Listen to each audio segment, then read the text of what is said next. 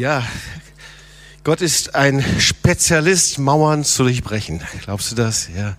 Und komm, sag das mal zu deinen Nachbarn. Wir haben schon viele Informationen gehört. Vielleicht ist das ein guter Anfang und Start in dieser Predigt. Gott ist der Spezialist, Mauern zu durchbrechen, Mauern einzureißen.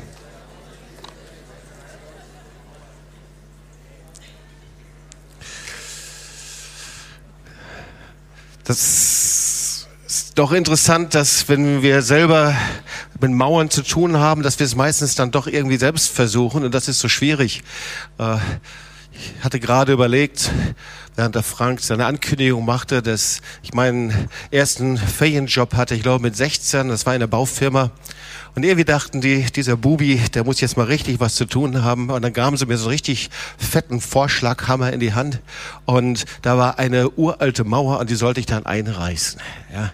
Und, äh, und dann mit diesen, ich glaube, der Vorschlaghammer war fast größer als ich selbst. So war auf jeden Fall mein gefühlter Eindruck. Und mit diesem Hammer fing ich dann an, also diese Mauer einzureißen. So Mauern haben eine Bedeutung in der Bibel und Mauern haben immer was mit uns zu tun. Und äh, darum geht es. Und manchmal ist es so, dass Mauern eine positive Bedeutung haben, das wissen wir. Ähm, und dann kennen wir die Worte, mit meinem Gott kann ich über Mauern springen. Das heißt also, manchmal hindern uns Mauern auch. Und manchmal haben sie auch eine negative Bedeutung. Mauern sind dann so etwas, was uns trennt.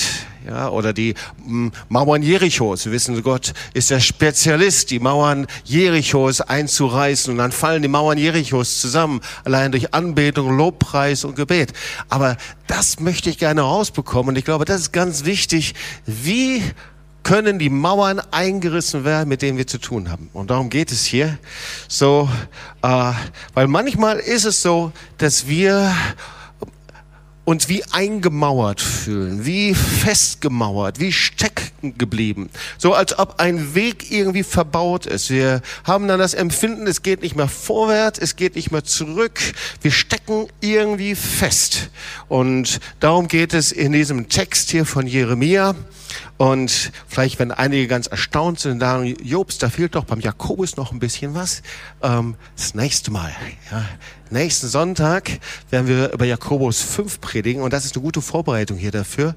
Und wir wollen am nächsten Sonntag, sei da, wir werden das, was in Jakobus 5 steht, wir wollen Hände auflegen als Älteste, wir wollen salben und zwar die, die krank sind, aber das eigentliche Bedeutung heißt nicht die krank sind, sondern die Durchbrüche in ihrem Leben brauchen. Also diese Predigt so ein bisschen die Vorbereitung dazu. Also die Situation Jeremias wollen wir uns anschauen. Klagelieder, Klagelieder. 3, 7 bis 9. So, vor zwei Wochen hatte ich eine besondere Zeit mit dem Herrn und er sprach über dieses Wort zu mir. Äh, ich glaube, darüber habe ich noch nie gepredigt. Ein ganz besonderes Wort. Ich will es mal lesen. Er hat mich ummauert und in Ketten gelegt. Aus diesem Gefängnis gibt es keinen Ausweg. Ich kann um Hilfe schreien, so viel ich will. Mein Rufen dringt nicht durch bis an sein Ohr. Er hat meinen Weg vermauert mit Quadern und meinen Pfad zum Irrweg gemacht. Dann einige Verse weiter, Vers 17. Meine Seele ist aus dem Frieden vertrieben, ich habe das Gute vergessen. Und dann gibt's wunderbare Verse, die mich eigentlich schon so lange begleiten, seitdem ich Christ bin. Ich liebe diese Verse. Die Güte des Herrn ist, dass wir nicht gar aus sind. Seine Barmherzigkeit hat noch kein Ende, sondern sie ist alle Morgen neu und deine Treue ist groß. Der Herr ist mein Teil, spricht meine Seele. Darum will ich auf ihn hoffen. Denn der Herr ist freundlich dem, der auf ihn harrt und dem Menschen, der nach ihm fragt. Es ist ein köstlich Ding, geduldig zu sein und auf die Hilfe des Herrn zu hoffen. Denn der Herr verstößt nicht ewig, sondern er betrübt wohl und erbarmt sich wieder nach seiner großen Güte. Und dann einige Verse weiter, Vers 39. Was murren denn die Leute im Leben? Ein jeder murre wieder seine Sünde. Lasst uns erforschen und prüfen unseren Wandel und uns zum Herrn bekehren. Lasst uns unsere Herzen und Hände zu Gott im Himmel erheben. Wir, wir haben gesündigt und uns gegen dich aufgelehnt, darum hast du uns nicht vergeben. Du hast uns in Zorn gehüllt, hast uns verfolgt, getötet, nicht verschont. Du hast dich in einer Wolke verborgen, dass, ich dein, dass dich kein Gebet erreichte. Erstaunliche Verse, oder? Ein ganz anderer Gott, mit dem wir es hier zu tun haben. Das ist die Situation Jeremias, wie vermauert, sagt er. Ich bin wie eingemauert, wie vermauert. Mein Weg ist zum Irrweg gemacht. Und wir sehen, warum das so ist. Er betet und sein Gebet wird nicht erhört. Kennst du das? Du betest und betest, hast das Gefühl, es dringt nicht durch. Du hast dich, sagt er, in einer Wolke verborgen. Irgendwie sind die Ohren Gottes verschlossen, sagt er. Und dann erlebt er, wie er abgelehnt wird von Menschen, die ihn zurückstoßen. Er sagt, Feinde zerreißen sich den Mund, die gegen mich sind, die, die lachen über mich, die spotten über mich. Die machen sich lustig. Und dann schreibt er und sagt weiter, und sie haben mir Fallen aufgestellt. Immer muss ich nach links und nach rechts schauen, ob irgendjemand mich irgendwie über den Tisch zieht.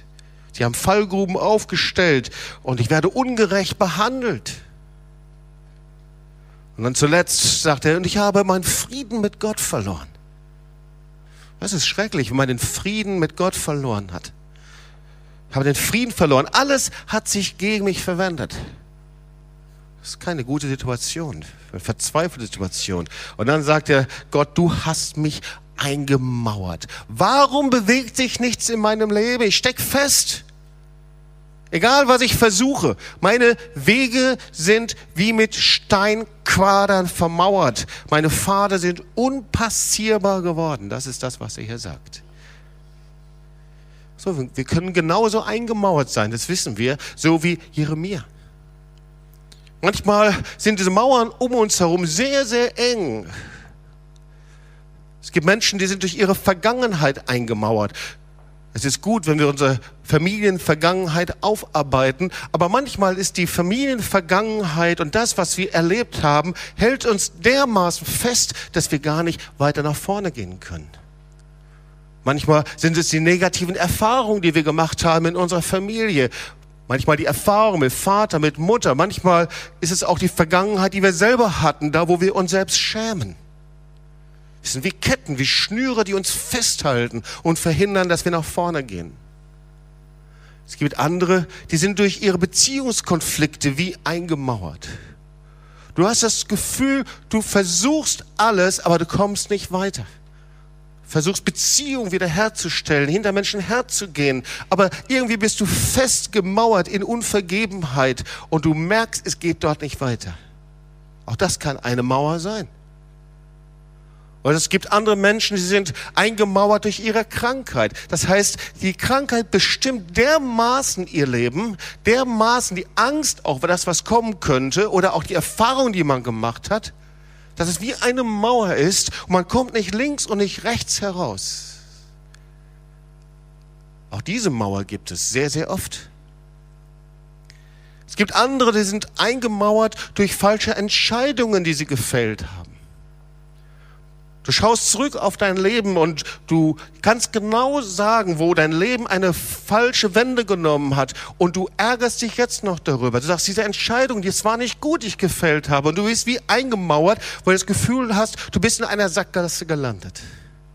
Es gibt so viele Mauern. Es gibt Menschen, die sind eingemauert, weil sie die Hoffnung und die Vision für ihr Leben verlieren.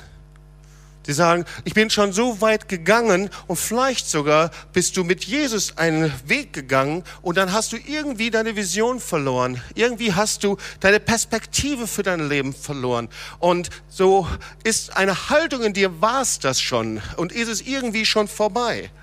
Eingemauert, weil ich meine Berufung, meine Vision verloren habe.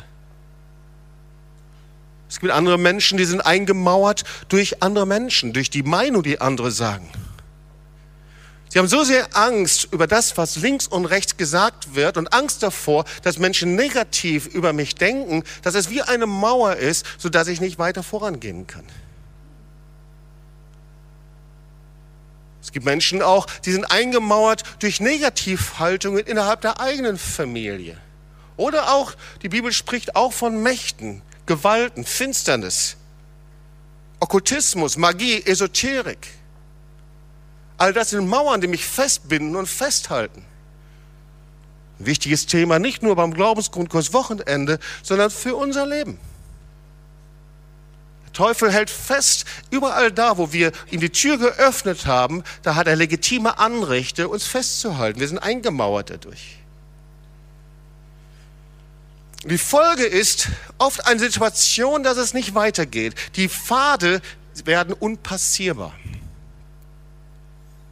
Ich war oft in meinem Leben eingemauert.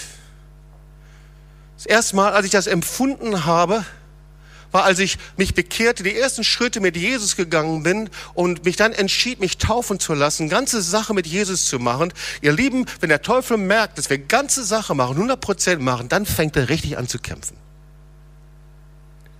Und es war ein Jahr der Finsternis, das ich erlebte.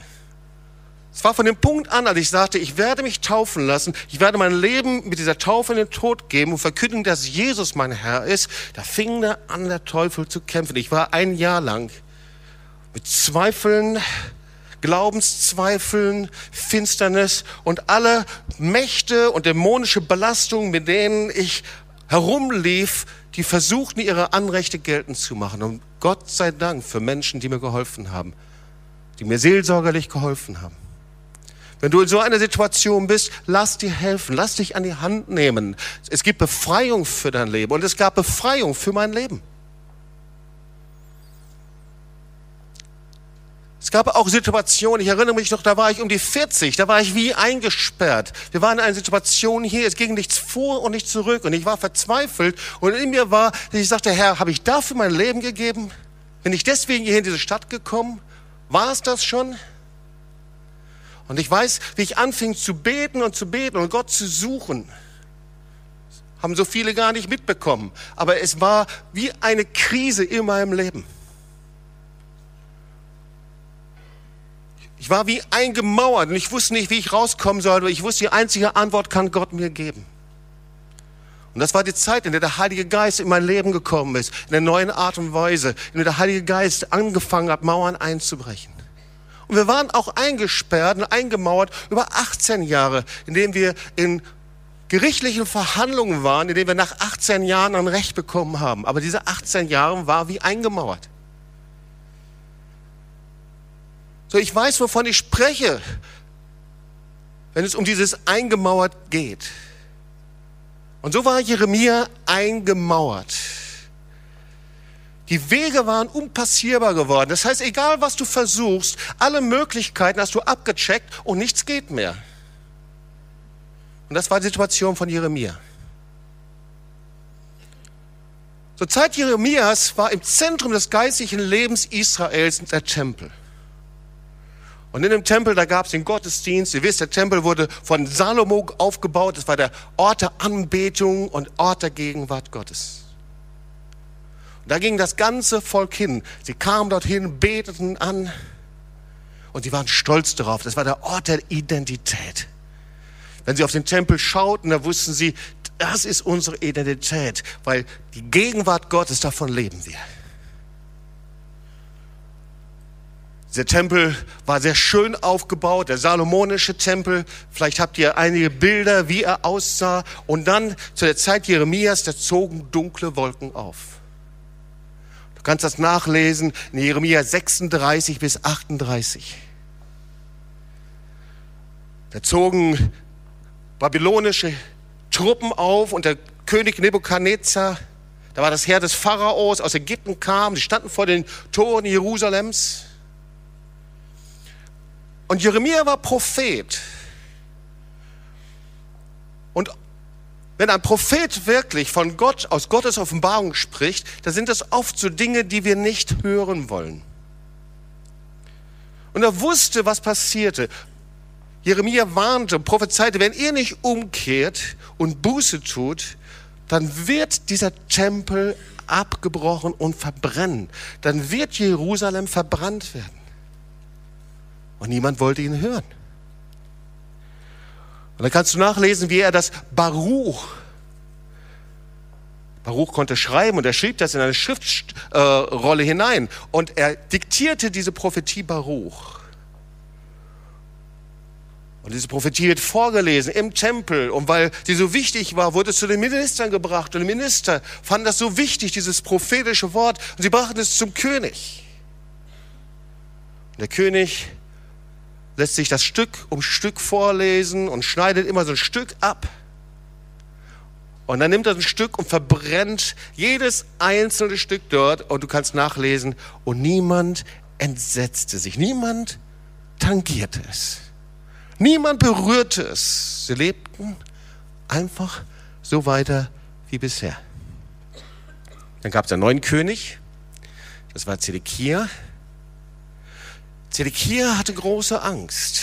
Und es steht, auch er gehorchte nicht den Worten des Herrn. Und da waren also die Heeren von Nebukadnezar und der Ägypter. Die Ägypter, die zogen dann wieder ab und dann war Nebukadnezar da und da lässt er den Propheten heimlich rufen und bittet ihn, bete für uns zum Herrn, unserem Gott. Es war eine absolute Krisensituation. Jederzeit konnte der Krieg losbrechen, jederzeit konnten sie einfallen nach Jerusalem. Aber die Menschen wollten die Wahrheit nicht hören. Irgendwie war es so wie heute, immer wieder so. Die Menschen glauben das, was sie hören wollten. Und es gab genügend Friedenspropheten, die überall verhießen, verheißen haben, Friede, Friede. Und es war kein Friede. Da können wir mal kurz lesen, Jeremia 37, 6 bis 8. Da gab der Herr Jeremia folgende Botschaft. So spricht der Herr, der Gott Israels. Sagt dem König von Juda, der euch geschickt hat, mich zu befragen, das Herr Pharaos, das euch zu Hilfe ein wollte, kehrt schon wieder nach Ägypten zurück. Dann aber werden die Babyloner, Babylonier zurückkommen, um die Stadt zu erobern und niederzubrennen. Sie werden kommen, sagt er. Sie werden die Stadt niederbrennen. Und Jeremia wird verhaftet. Seine Feinde beschließen ihn zu töten. Und sie sagen, dieses Gerede von Jeremia, das untergräbt die Moral der Bevölkerung. Das ist uns gefährlich. Und dann lesen wir nochmal, sie beschließen ihn also aus seiner Zelle herauszuholen und sie ließen ihn an Seilen in die Zisterne des Prinzen Malkaja hinab, die sich im Wachhoch befand. Es war kein Wasser in der Zisterne, sondern Schlamm, in den Jeremia einsank. So in diese Wasserzisterne wurde Jeremia heruntergelassen. Er versank in Schlamm immer tiefer. Und um ihn herum, so stelle ich mir vor, von dieser Zisterne sah er nur noch Steine, wie eine Mauer, eingemauert, aus der er nicht mehr herauskam. Vermauert keine Wege mehr, keine Möglichkeit. Eingemauert durch die Angst vor dem König, eingemauert durch diese Katastrophe, die um ihn herum war, gegen die er nichts machen konnte. Und durch Menschen, die Wahrheit nicht hören wollten. Ihr Lieben, es ist immer ein Kennzeichen, wenn Gottes Gericht bevorsteht, dass Menschen in diesen Krisensituationen das nicht wahrnehmen und einfach weiterleben bisher, wie bisher. Menschen leben weiter. Sie verändern ihr Leben nicht. Und das ist das, was Jesus auch Matthäus 24 beschreibt, wie in den Tagen Noahs, als das Kommen des Menschen so kurz bevorsteht. Denn wie sie waren in den Tagen vor der Sintflut, sie aßen, sie tranken, sie heirateten, ließen sich heiraten, sie merkten nichts. Bis an den Tag, an dem Noah in die Arche hineinging und sie beachteten es nicht. Die Katastrophe war da. Die Mauer um sie herum. Bis die Sintflut kam und raffte sie alle dahin. So wird es auch beim Kommen des Menschensohns sein. Merkwürdig. Und genauso war es bei Jeremia. Jeremia prophezeite über den König. Jerusalem, du hast es mit dem lebendigen Gott zu tun. Du kannst das Gericht Gottes nicht abwenden. Und er sagte, selbst wenn ihr das ganze babylonische Heer vernichten würdet, sodass das ganze Heer nur noch aus verwundeten Kriegern bestehen würde, dann würden diese noch aus ihren Zelten taumeln. Jeremia 37,10 würde die ganze Stadt in Flammen aufgehen lassen. Jerusalem, Volk Gottes, du hast es mit dem lebendigen Gott zu tun. Und hier sind die Wege vermauert gewesen von Jeremia. Und die Pfade, die menschlichen Möglichkeiten, die Pfade unpassierbar geworden. Wie kann das passieren? Unser Gott ist doch ein Gott, der uns hilft, über Mauern zu springen. Unser Gott ist ein Durchbrecher. Unser Gott spricht ein Wort, die ganzen Mauern Jerusalems fallen ein. Und hier sitzen wir und sehen, wie Jeremia in der Zisterne sitzt in seinen eingemauerten Wegen. Wie kann das passieren? Wir sehen hier so ein paar Muster. Es passiert, wenn wir Gottes Wort nicht mehr hören und ihm nicht mehr gehorsam sind. Es passiert, wenn wir aufhören zu beten und Gott zu suchen. Es gibt ja so Krisenbeter.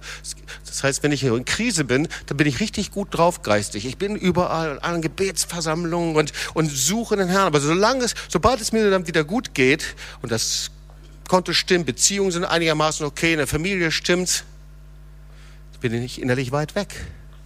Das gefällt Gott nicht. Wann sind wir vermauert? Wann werden die, die Pfade unpassierbar? Zum Beispiel, wenn wir Zerbrochenheit und Demut mit Stolz eingetauscht haben. Wissen wir ja, dass das Wort Gottes sagt, dass Gott dem Demütigen Gnade gibt und dem Stolzen widersteht. Oder aber, wenn wir uns zu sehr mit unserem Alltag beschäftigen, mit dem, was uns betrifft, uns wichtig ist. Jesus spricht darüber im Gleichnis, Matthäus 13, 22. Da sagt er, dass das Herz mit Dornen zugewachsen ist. So, also, dass alles abstirbt, was Gott da hineinbringt. Das ist die Sorge der Welt und die Täuschung des Reichtums. Das heißt, die Täuschung, dass wenn ich meinem Reichtum, meinem Wohlstand diene, dass es mir dann besser gehen würde. Das stimmt nicht. Es erstickt das Wort Gottes und bringt keine Frucht. Es gibt viele Möglichkeiten, eingemauert zu sein. Menschen können eingemauert sein. Wir selbst können eingemauert sein in diesen Mauern. Gemeinden können eingemauert sein. In sich selbst. Wie eine Mauer. Auf einmal man kommt da nicht raus, nicht links und nicht rechts. Menschen kommen irgendwie nicht rein. Eingemauert. Städte können eingemauert sein. Die haben nicht nur so eine Stadtmauer um sich herum, sondern es ist wie eine geistliche Stadtmauer. Nationen können eingemauert sein. Sich abgrenzen in sich selbst. Und es braucht eine Antwort. Das war bis jetzt erstmal nur so die Analyse einer Situation. Es braucht Gottes Antwort. Wie können diese Mauern eingerissen werden? Und Jeremia gibt die Antwort sehr exakt. Wir wollen ja nicht nur die Analyse haben, sondern wir wollen die Medizin haben, oder? Wir möchten wissen, wie kommen wir da raus? Wie passiert denn das? Was ist Gottes Antwort? Und da kommen die herrlichsten Verse, die man sich vorstellen kann. Wie herrlich, die Güte, die Gnade des Herrn hat kein Ende. Sein Erbarmen hört nie auf. Jeden Morgen ist es neu. Groß ist seine Treue. Wir wollen uns mal drei Punkte anschauen. Damit wir diese Medizin analysieren können, damit wir wissen, was ist denn das eigentlich? Der erste Punkt, sagt Gott.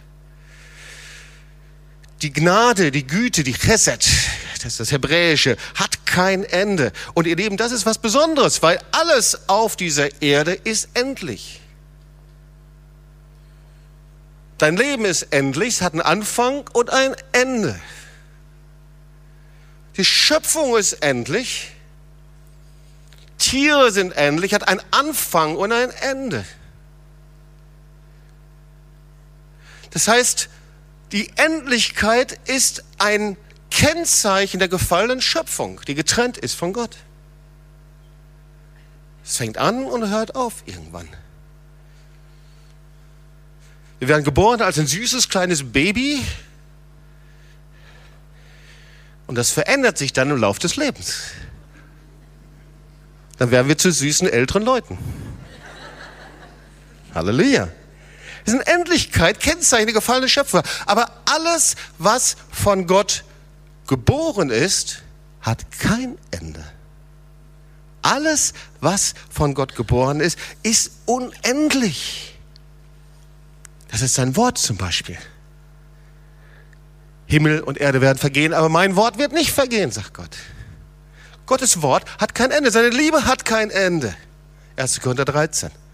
Sag mal zu deinen Nachbarn, seine Liebe hat kein Ende.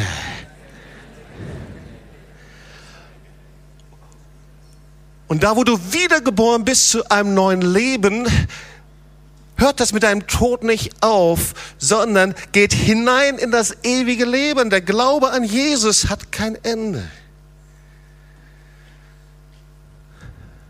Deswegen heißt das ewige Leben ja auch ewiges Leben, weil es kein Ende hat. Seine Gnade hat kein Ende. Seine Erbarmen ist jeden Morgen neu.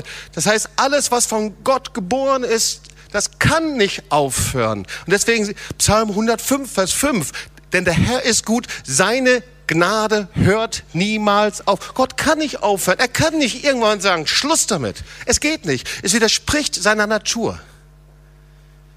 Wir können das, ist nicht in unserem Wesen, dass wir irgendwann Beziehungen abbrechen können, dass wir irgendwann sagen können, nein und, und zerbrechen können und was weiß ich alles. Wir sind ein Teil der gefallenen Schöpfung. Aber Gott ist das unmöglich. Seine Gnade hat kein Ende.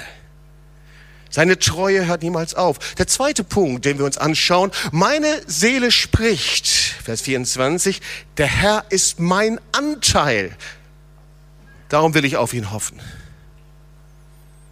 So, hoffen, das heißt ein ausgerichtet sein auf Gott. Hoffen ist nicht einfach nur so, ich hoffe mal, ob es gut wird oder schlecht, sondern von der Bedeutung, ich bin ausgerichtet auf Gott.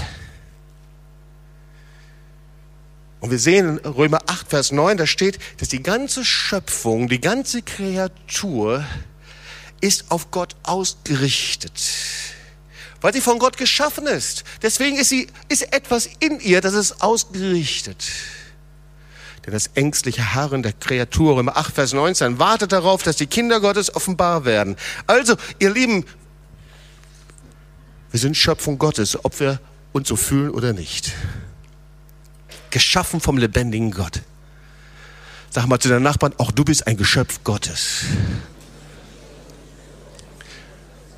Und die gute Nachricht ist, deswegen gibt es in dir eine Instanz. In jedem Menschen, egal welcher Religion, egal welcher Herkunft, welcher Nation, woher wir kommen, aus, aus Schwabenländle oder aus der Elfenbeinküste oder woher auch immer, aus, aus Russland, China oder woher wir auch alle kommen. Es gibt in jedem Menschen eine Instanz. Das ist ein Anteil Gottes und diese Instanz ist, dass du immer Erlösung empfangen kannst. Du kannst immer Erlösung empfangen. Du kannst immer Gnade empfangen. Es gibt eine Instanz, eine Antenne in dir, du ist immer auf Gott geschaltet. Die kann immer Gnade, Erlösung, Heil empfangen. Also, das ist die zweite gute Botschaft. Meine Seele spricht, der Herr ist Mann, mein Anteil. Ich habe einen Anteil. Ich habe eine Instanz Gottes in mir. Kannst du das mal sagen? Ich habe eine Instanz Gottes in mir. Ja? Jetzt kommen wir zum dritten Punkt. Der Herr ist gut zu denen. Und manchmal bleiben wir da stehen und sagen, Gott ist gut. Amen. Aber es gibt auch einen Teil B. Da steht, der Herr ist gut zu denen, die auf ihn warten. Du sagst, okay, da bin ich noch mit dabei. Ich warte eigentlich immer auf den Herrn und so. Aber das Warten, das ist das aktive Warten im Gebet gemeint. Der Herr ist gut zu denen, die auf ihn warten und ihn suchen. Im Gebet ihn suchen. Damit ist nicht die Suche gemeint, dass ich irgendwo meinen persönlichen Gott suche, sondern die im Gebet sich ausstrecken, die ihn suchen, sich ausstrecken zu ihm. Jeremia 29, 13, 14. Ihr werdet mich suchen und finden. Denn wenn ihr mich von ganzem Herzen suchen werdet, so will ich mich von euch finden lassen. Ist das nicht eine Hammerverheißung? Der Herr sagt, ich lasse mich finden. Ich bin nicht versteckt. Ich bin nicht der, dass du dein ganzes Leben lang auf der Suche sein musst. Auch wenn du noch so humanistisch geprägt bist, ich werde mich finden lassen, sagt der Herr. Und dann sagt er, und ich will eure Gefangenschaft wenden, egal wie deine Gefangenschaft aussieht. Ob das eine Gefangenschaft ist in Drogen, Gefangenschaft in okkulte Bindungen, Gefangenschaft in Selbstmitleid, Gefangenschaft in Minderwertigkeit, wie deine Gefangenschaft auch aussieht, ich werde sie wenden. Kannst du das auch mal deinen Nachbarn sagen? Der Herr wird deine Gefangenschaft wenden, ja? Und ich werde euch sammeln aus allen Nationen. Die Frage ist nur, wie komme ich aus dieser vermauerten Zisterne heraus? Wir sitzen jetzt ja noch mit Jeremia irgendwie in dieser Zisterne drin. Und da siehst du also, er ist von den Steinen umgeben, kein Weg zum Kommen. Er versinkt im Schlamm. Er kommt nicht selbst heraus. Egal was er macht, er versucht die Wände hochzuklettern, er kommt nicht raus. Es gibt keine Tür, es gibt keine Geheimtür. Er kann auch keinen Tunnel graben, es gibt keine Möglichkeit. Und so ist das ja, wenn wir so einer, hinter so einer Mauer sitzen. Die Situation wird immer schlimmer. Katastrophal. Jerusalem wird erobert. Und genau das, worüber er prophezeit hat, genau das tritt ein. Nur Lieben, das ist historisch. Das ist keine Geschichte, keine Legende, sondern historisch. So, König Zedekia flieht bei Nacht Richtung Jordantal. Er hätte sich stellen können und ihm wäre nichts passiert, aber er flieht. Er wird gefangen genommen. Und Nebukadnezar nimmt grausame Rache. Er sticht ihm die Augen aus. Und vorher lässt er seine Söhne vor seinen Augen töten. Jerusalem brennt. Alles zusammengebrochen. Der Tempel steht in Flammen. Jeremia sitzt in der Zisterne. Er braucht einen Retter. Er kann es nicht mehr alleine. Er braucht einen Retter. Und da taucht Ebed Melech auf. Ebed Melech ist der König und der Diener des Königs. Und er geht in die Königskammer hinein und er nimmt die zerrissenen Lumpen aus der Kleiderkammer des Königs. Die liegen da noch ungewaschen, müffelnd, riechen nach Angstschweiß. Er nimmt diese Kleider da heraus und er knüpft sie ineinander, macht daraus ein Brustgeschirr und wirft es in diese Zisterne herunter. Und er zieht ihn dann, er, hilft ihm, dass er sich anziehen kann. Und die Helfer, sie ziehen Jeremia heraus. Weißt du was? Wer Rettung braucht, dem ist es egal, wie er gerettet wird. Jeremia stand nicht da unten und sagte, hallo, könntet ihr bitte die neueren Seile nehmen? Diese Lumpen, die müffeln. Ich möchte das nicht so haben. Ich möchte anders gerettet werden. Oder könntet ihr mir nicht eine nette, hübsche Leiter da herunterlassen? Dann könnte ich da hochklettern. Oder könntet ihr mir Stufen da hineinbauen? Nein. Wer Rettung braucht, dem ist es egal, wie er gerettet wird. Er nahm diese alten Lumpen und dazu, wenn wir in dieser Mauer und hinter der Mauer sitzen, da achte ganz genau auf den Retter. Und der Retter ist Jesus. Dieser Retter ist Jesus. Der kommt nicht als Supermann daher, sondern er nahm Knechtsgestalt an. Er erniedrigte sich selbst. Er war der Allerverachtetste. Er ist der Retter. Da war nichts Schönes an ihm. Er war wie diese alten, müffelnden Lumpen. Und deswegen ist es auch so oft, dass wir Jesus eine ganz andere Vorstellung haben und weil wir diese Vorstellung im Kopf haben, wie Jesus zu sein hat, wie er uns begegnen soll, lassen wir uns nicht retten. Wir haben unsere Vorstellungen. Aber Jesaja schreibt, sein Äußeres war weder schön noch majestätisch. Er hatte nichts Gewinnendes, das uns gefallen hat. Da war nichts dran. Ohne Charisma. Weißt du, dass Jesus kein Charisma hatte? Da war nichts Gewinnendes an ihm. Wir haben ja so diese Bilder von den Jesus-Filmen, diesem Jesus mit den wallenden blonden Haaren und den blauen Augen und strahlt und wie so ein Jesus-Freak aus der Jesus-People-Bewegung oder irgendwie sowas. Nee, er hatte kein Charisma, nichts Gewinnendes. Er wurde verachtet und von den Menschen abgelehnt. Ein Mann der Schmerzen, mit Krankheit vertraut.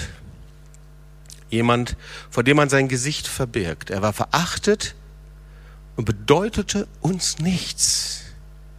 Und dennoch nahm er unsere Krankheiten auf sich und trug unsere Schmerzen. Und wir dachten, er wäre von Gott geächtet, geschlagen oder erniedrigt. Wir haben doch gedacht, Gott hat ihn bestraft. Doch wegen unserer Vergehen wurde er durchbohrt. Wegen unserer Übertretungen zerschlagen. Er wurde gestraft, damit wir Frieden haben. Durch seine Wunden wurden wir geheilt. Ihr Lieben, die ganze Torah und die ganzen Propheten sind voller Hinweise und weisen auf Jesus, den Messias, hin. Und hier ist Jesus nicht der Strahlende, sondern eingemauert, ohne Ausweg. Eingemauert und ummauert von unserer Sünde.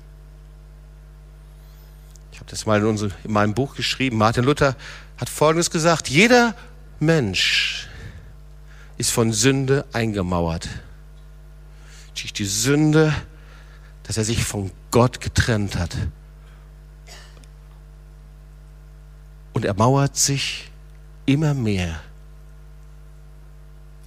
in seiner Sünde ein. Also wer Rettung braucht, dem ist es egal, wie er gerettet wird.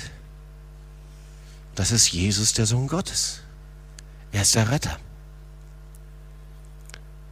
Wir alle gingen in die Irre wie Schafe, Jesaja 53.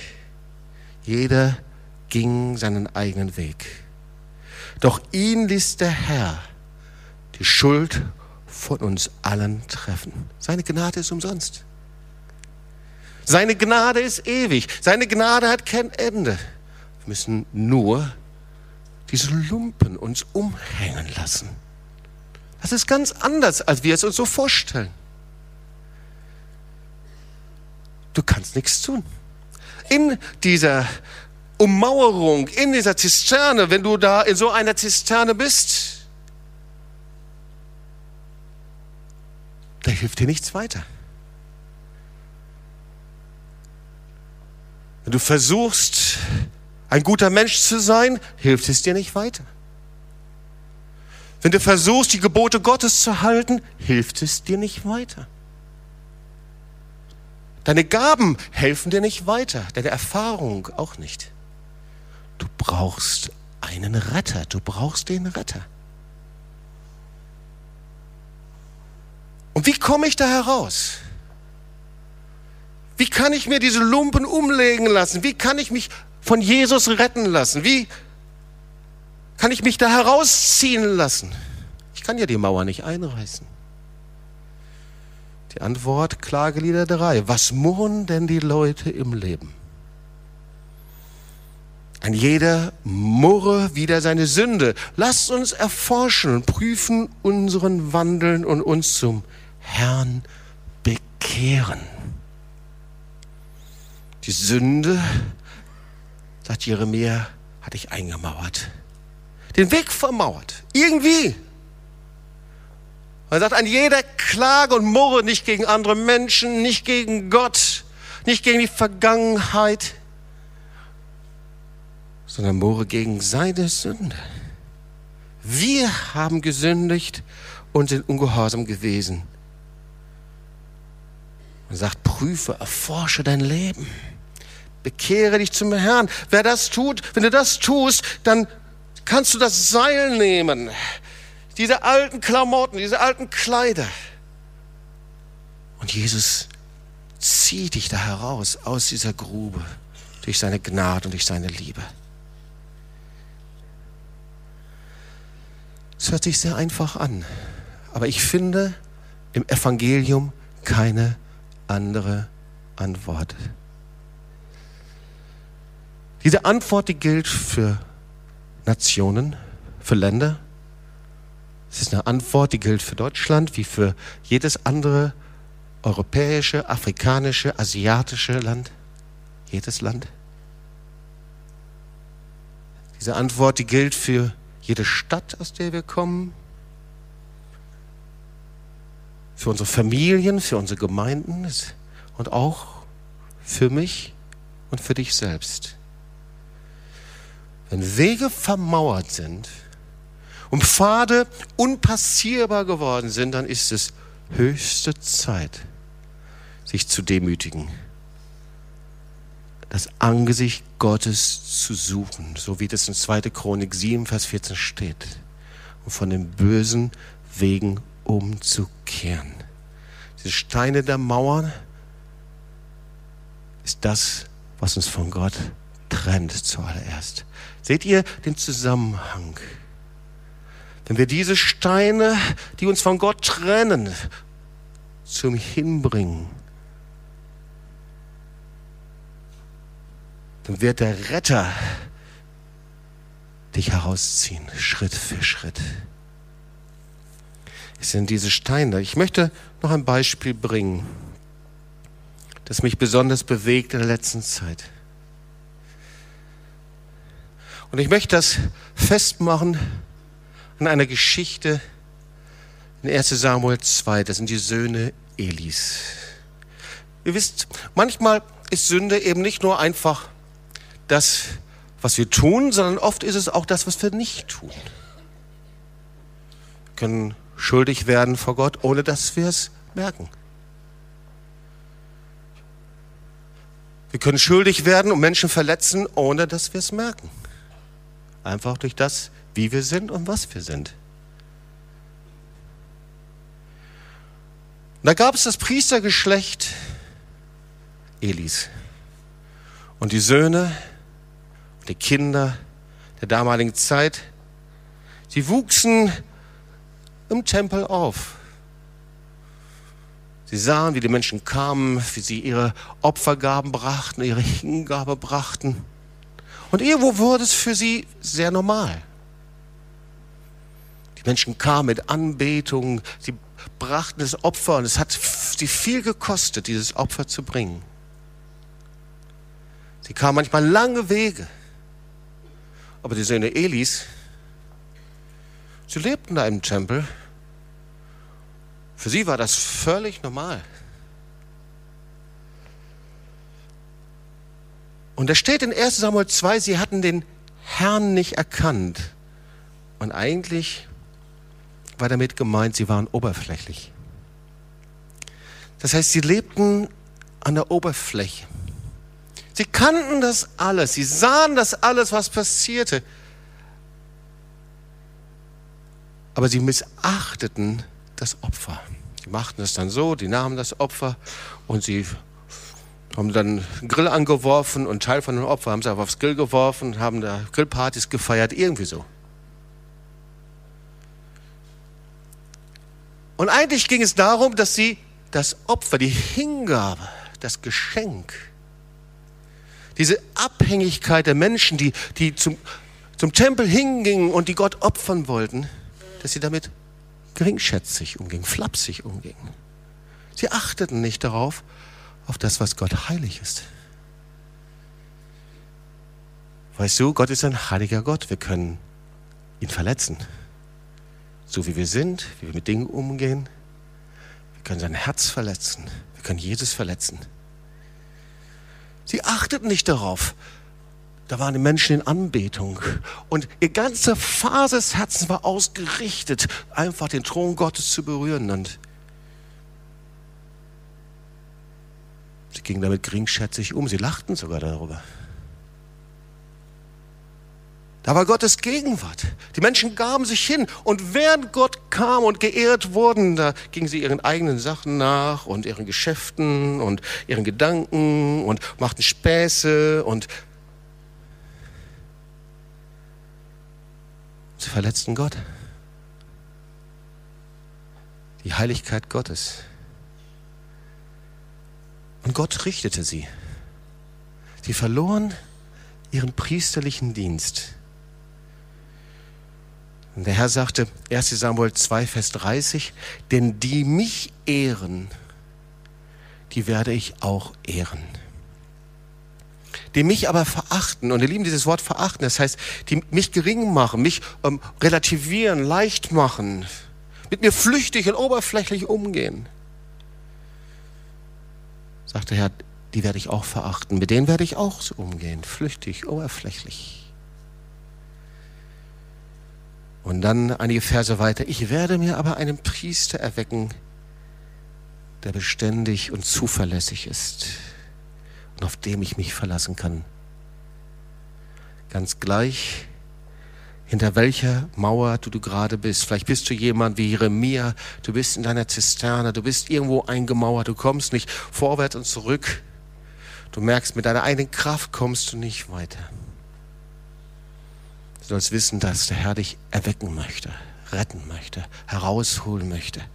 Dass der Herr in dieser Zeit sich ein Volk erwecken möchte. Nicht eine Person, sondern ein Volk, ein priesterliches Volk. Das gilt für jeden von uns, für dich und für mich. Die zuverlässig sind, beständig sind vor ihm, auf die er sich verlassen kann. Das ist mein Gebet. Seit vielen, vielen Jahren. Herr, ich bete nicht, gebrauch mich, Herr, mächtig. Das ist nicht mein Gebet, war noch nie mein Gebet. Mein Gebet ist, Herr, ich möchte, dass du dich auf mich verlassen kannst. Das ist mein Gebet. Seit vielen, vielen, vielen Jahren. Charlottes Gebet genauso. Klagelieder 3, 55, komm zum Ende. Ich rief aber deinen Namen an, Herr, sagt Jeremia. Und hier siehst du alles in diesen Versen. Vielleicht könnt ihr es hier sehen. Ich rief aber deinen Namen an. Das erste, Herr, unten aus der Grube. Und hier hast du, wie Jeremia in der Zisterne sitzt. Und das erste ist, vielleicht denken wir, das ist viel zu wenig, aber es ist nicht zu wenig, zum Herrn zu rufen. Manchmal sind wir so gleichmütig und denken, naja, irgendwie wird's gehen und wir klagen Gott an. Der Herr sagt, rufe doch zu mir, schreit zu mir. Ruf den Namen Jesu an. Ich rief aber deinen Namen an, Herr, und aus der Grube, und du erhörtest meine Stimme. Weißt du, dass Gott deine Stimme erhören will? Komm aus deiner Gebetsfrust heraus. Komm heraus aus deiner Gebetsanklage. Gott will Gebet erhören. Aber er wirft die Seile runter. Er ist der Retter. Komm aus den vermauerten Wegen heraus, aus den Wegen, die unpassierbar geworden sind. Er rief zum Herrn. Dann sagte er, verbirg deine Ohren nicht vor meinen Seufzen Schreien. Du nahtest dich zu mir, als ich dich anrief. Weißt du das? Jedes Mal, wenn wir beten, jedes Mal, wenn wir zusammenkommen, Freitag für Freitag, in der 24-7-Kette, jedes Mal, dann naht sich Gott zu dir, er kommt. Vers 58, du führst, Herr, meine Sache, und da hast du den Erlöser, und erlöst mein Leben. Also ruf den Namen Jesu an. Wenn du hier bist und du bist in dieser vermauerten Zisterne, dein Wesen vermauert, rufe an. Römer 10, Vers 9, wenn du mit dem Mund bekennst, dass Jesus der Herr ist und deinem Herzen glaubt, ihn Gott von den Toten auferweckt hat, so wirst du gerettet. Es ist dein Mund. Und dein Mund öffnet dein Herz. Dein Mund, dein Bekenntnis öffnet den Himmel.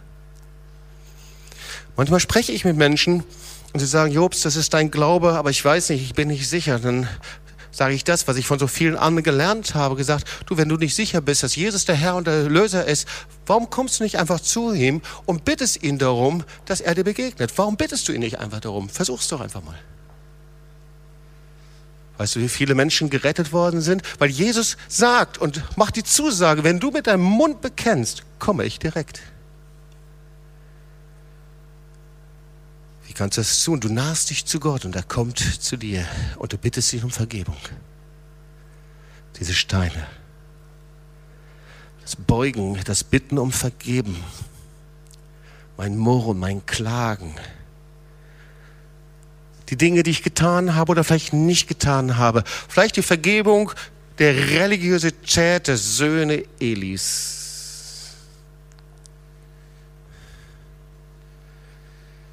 Vielleicht sind sie Gespenster der Vergangenheit. Und du gibst dein Leben in seine Hände. Du erlöst mein Leben. Weißt du, du wirst nicht heiliger. Du wirst nicht gerechter. Wir gehören nicht zu den Heiligen der letzten Tage. Wir sind nur gerecht durch die Gnade Jesu.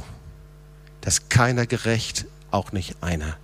Wir sind gerecht durch die Vergebung Jesu weil er mein Minus in ein Plus verwandelt hat. Und das wird er bei dir auch heute tun. Du übergibst ihm dein Leben.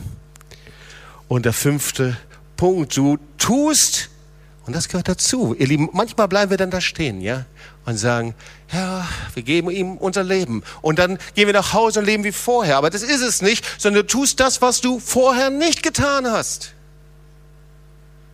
Als ich mein Leben Jesus gegeben hat, da wusste ich ganz genau, ich kann so nicht mehr weiterleben. Ich habe einen neuen Lebensstil im Reich Gottes. Ich fange an, meine Sünden zu bekennen. Und ihr Lieben, die ihr hier bei dem Glaubensgrundkurs Wochenende wart, das ist erst der Anfang eines Weges. Meine Sünden auszusprechen, zu bekennen. Wenn wir unsere Sünden bekennen, dann ist er treu und gerecht, dass er unsere Sünde uns vergibt. Und ich fange an, verbindlich zu leben. Er sucht beständige Menschen. Ihr Lieben, wir sind in einer Zeit der Unbeständigkeit, wo wir sind wie Blätter im Wind. Wir tun dieses und jenes. Aber Nachfolge Jesu ist beständig. Mir ist ganz gleich, in welche Gemeinde du gehst, aber geh verbindlich. Sei beständig. Geh in eine Zellgruppe. Geh in eine lebendige Gemeinde pflanz dich ein dort. Leb ein verbindliches Leben als Nachfolger Jesu. Jesus hat nicht gesagt, willst du mir nachfolgen zum Petrus? Er hat gesagt, geh wohin immer du willst, sondern er sagt, folge mir nach. In eine verbindliche Nachfolge. Wir tun das, worum der Herr uns gebeten hat. Geh es konkret. Konkrete Schritte. Und jeder Schritt, den du gehst, zieh dich heraus aus dieser Zisterne und aus dieser Ummauerung und zieh dich in die Arme des Erlösers hinein. Halleluja. Amen. Lass uns aufstehen und wir wollen zusammen beten.